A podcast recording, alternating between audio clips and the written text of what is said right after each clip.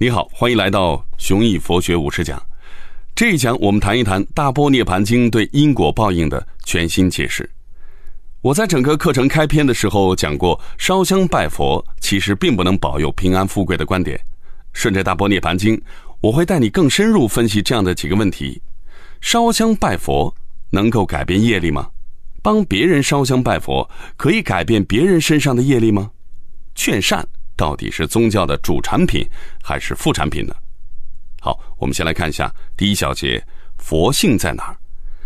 在回答这些问题之前，我想请你回想一下《金刚经》的名言：“一切有为法，如梦幻泡影，如露亦如电。”而相对于有为法，佛性属于无为法，当然就不能如梦幻泡影，如露亦如电。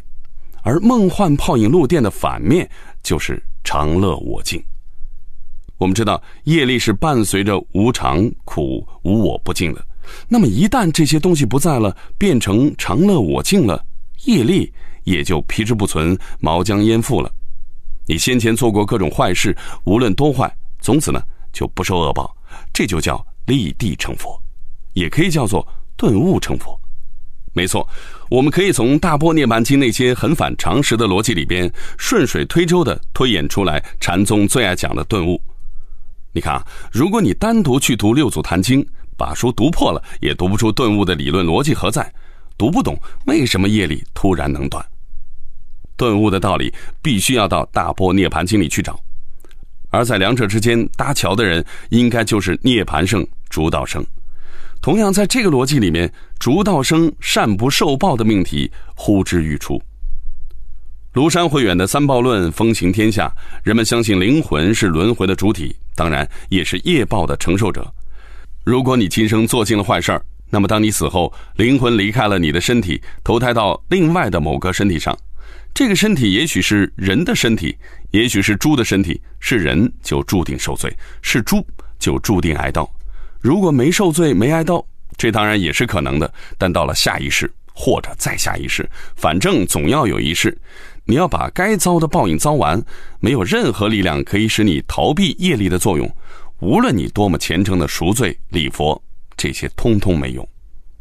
这种理论已经很能迎合中国人的世俗心态了，所以接受度很高。唯独最后一点，也就是没有任何力量可以使你逃避业力的作用，这有点违背人之常情。所以后来又有地藏系的经典来颠覆这个道理。让人相信，不但祈祷是管用的，而且帮别人祈祷也是管用的。业力不再是自作自受，亲朋好友的祈祷都能消除你的罪业。正是有了这样的理论，人死之后才有所谓的法事道场，亡灵才能被祈祷的力量超度。今天我们还能在很多中小城市和农村地区看到过这样的宗教生活。而即便在大城市的知识青年当中，常见的祈福活动就是三报论和地藏系的流风余韵，只不过百姓日用而不知罢了。我们只要用四法印来检验三报论，一下子就会发现，它违背了诸行无常和诸法无我。人怎么会有不灭的灵魂呢？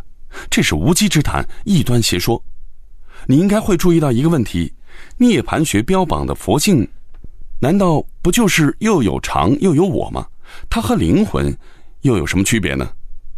第一点区别是，灵魂是寄居在身体上的。如果把身体比作一辆汽车，那么灵魂就是汽车的驾驶员。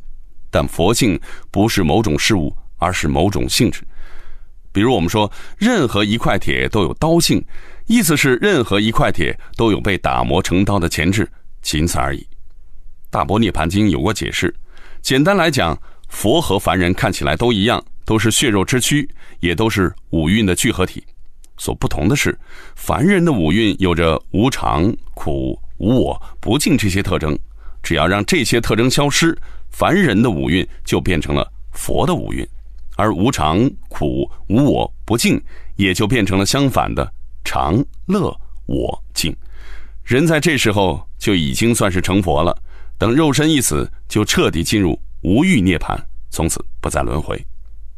很多人都有一个误解，认为宗教都是劝人向善的，其实不是。所谓劝人向善，最多只是宗教的副产品。古印度那些修行者真的很关心善恶问题吗？如果是真的，他们为什么不改行去做社会活动家呢？为什么都要远离人烟去修行呢？归根结底，他们关心的是解脱。至于社会是光明还是黑暗，是富裕还是贫穷，是邻里和睦还是兄弟阋墙，本质上都是苦。而诸恶莫作、众善奉行的信条，不是为了建设一个好社会，而只是通往解脱的一种手段而已。我们还可以看看基督教。旧约里的上帝分明就是以色列的战神，哎，帮助以色列的后人南征北战，用尽雷霆手段；而那些劝善的戒律只在内部通用，更像是军营里的规章制度，目的呢是维护军事组织的团结，有团结才有战斗力，才能大杀四方。好，我们来看一下第二小节：定业和不定业。中国人的世俗心态太重，所以总爱拿世俗标准来理解外来的宗教思想。如果认真返回古代印度的语境，认真返回佛教原点，就会发现善恶问题并没有那么重要。我在前面讲过，如果因果齿轮是锁死的，那就意味着机械决定论，意味着人不存在自由意志。小到我们的每一个念头，大到宇宙的每一步发展，都是被先前的业力决定好的。大波涅盘经就敏锐地发现了这个问题。所以在阿蛇世王杀人事件里面，佛陀反复强调法无定向的道理，也就是在强调这个世界充满着不确定性。不确定性意味着行善不一定有善报，作恶也不一定有恶报。这话对中国人来说当然尤其不中听，但如果中听的三报论成立的话，机械决定论也就成立了。这样的世界岂不是更加让人无法接受？大波涅盘经再次请出佛陀来强调不确定性的积极意义。佛陀说：“正因为因果报应存在不确定性，所以修行佛法追求解脱才有意义。因为不确定性的存在，所以业力可以分为定业和不定业两种。定业数量少，不定业的数量多。而即便是定业，也必须凑齐各种因缘才能形成果报。”比如阿舍世王杀了自己的父亲，严格来说，这种杀业不但属于定业，而会导致定业当中的现报立刻就要下地狱。但他一来真心悔过，二来呢求佛陀寻求帮助，这就使下地狱这个果报的达成条件始终凑不齐，所以呢他就没有下地狱。再比如啊，我去海边度假，顺便杀人抢劫，把某人按在海水里淹死了，我明白自己注定要受淹死的报应。所以呢，我就把家搬到了沙漠，一辈子都不靠近有水的地方。这样一来，果报形成的条件就永远凑不齐了。在沙漠里生活当然并不好过，所以说我并没有完全逃掉果报，还是遭受了不少的罪。但遭这些罪总比淹死强。我是通过自己的智慧使果报变轻了。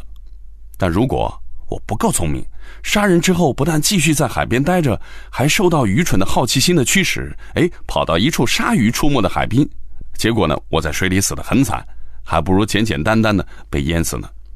这就意味着我因为愚蠢的缘故，使果报加重了。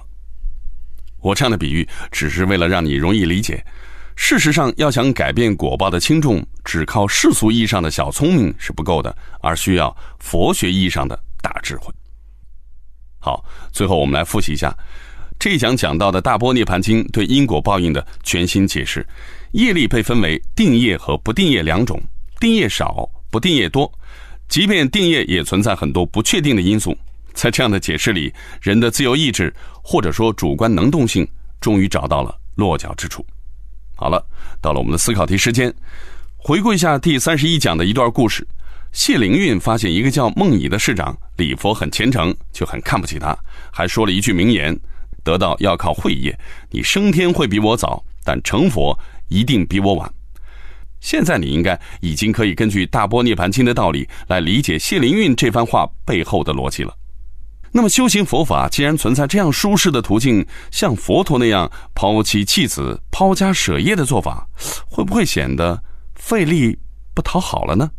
好，欢迎你在留言区里面发表你的思考。下一讲是《大波涅盘经》的最后一讲，我会对这部经典做一个总结。